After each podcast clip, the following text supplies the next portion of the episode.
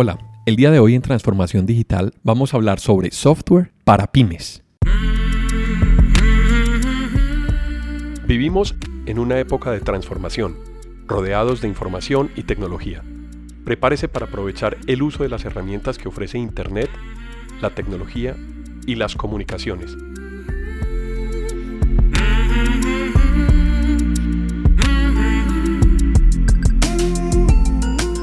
Conózcalas y aprenda cómo usarlas mejor. Bienvenidos.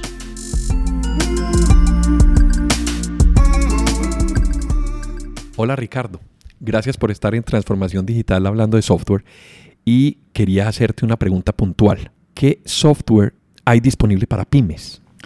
Alejo, muy buena pregunta porque también yo veo que hay empresas que, pues por el esfuerzo comercial, interesado en facturar o en los vendedores cumplir sus metas, sus cuotas, le venden muchas veces a las empresas pequeñas software más poderoso, más costoso de lo que realmente necesitan. Pero voy a hablar de un par de cosas para que las personas que nos escuchan se orienten. Eh, hay distintas ediciones del software de productos de Microsoft, unos orientadas para volúmenes más pequeños, otros para características o transacciones de mucho más alto volumen.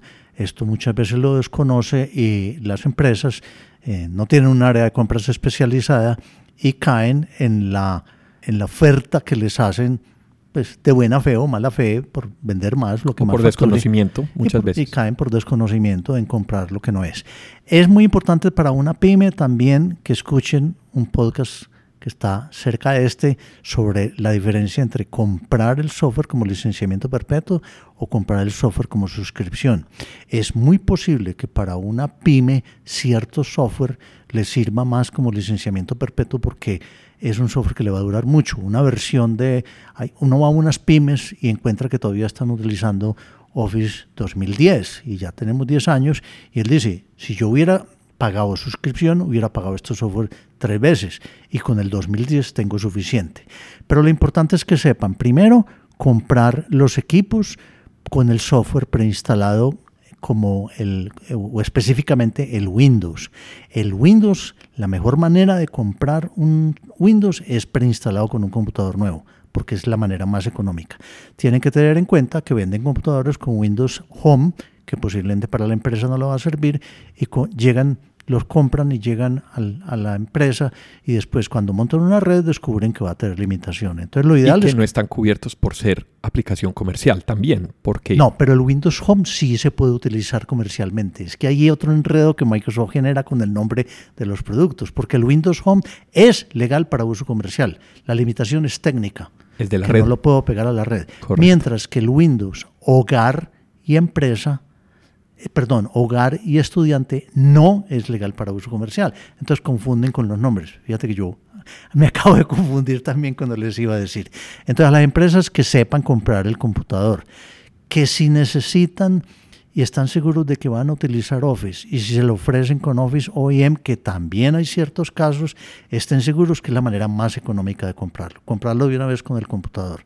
Pero tienen que estar, asegurarse de que sí le estén vendiendo lo que se puede vender como OEM y lo que se puede vender como uso empresarial. Importante las pruebas de compra, que serían la licencia y la factura.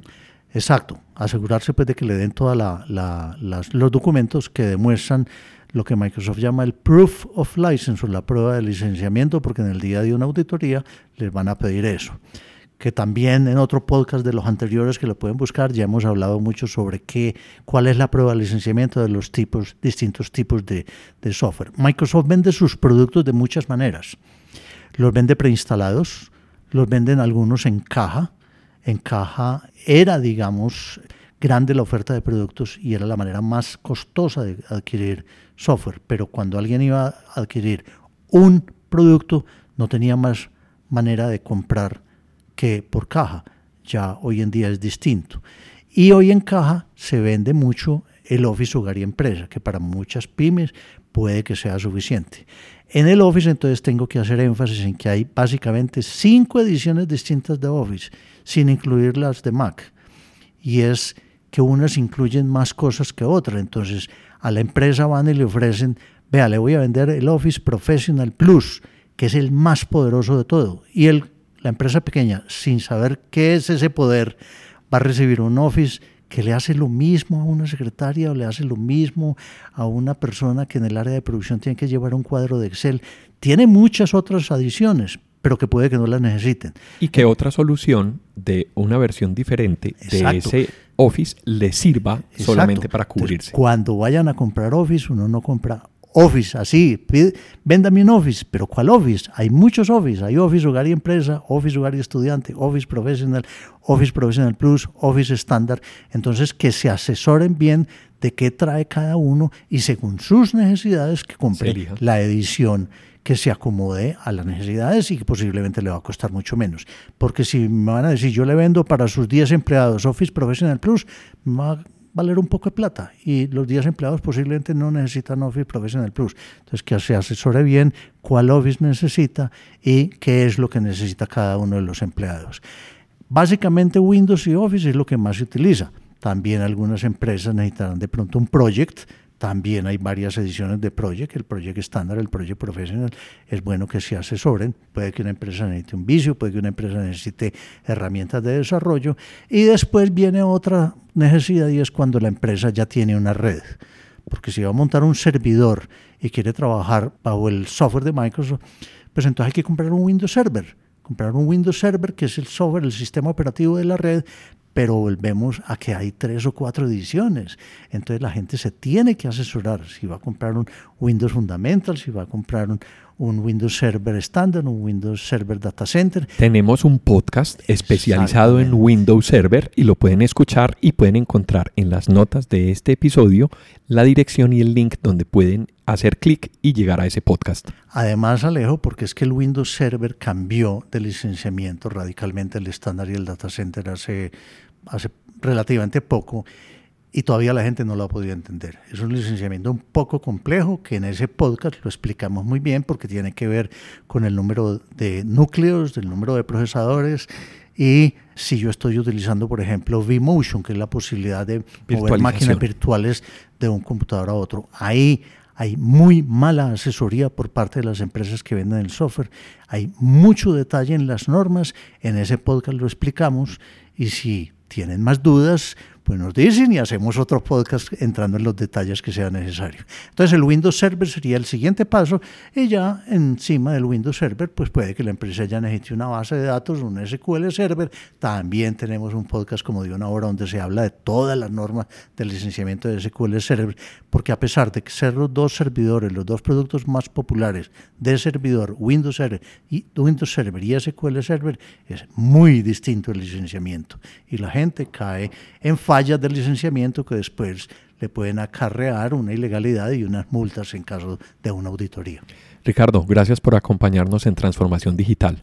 A ustedes los invitamos a que revisen los links de este episodio para que puedan elegir los diferentes podcasts que hay relacionados con los temas de licenciamiento de Windows Server, Windows SQL y gracias por acompañarnos en Transformación Digital.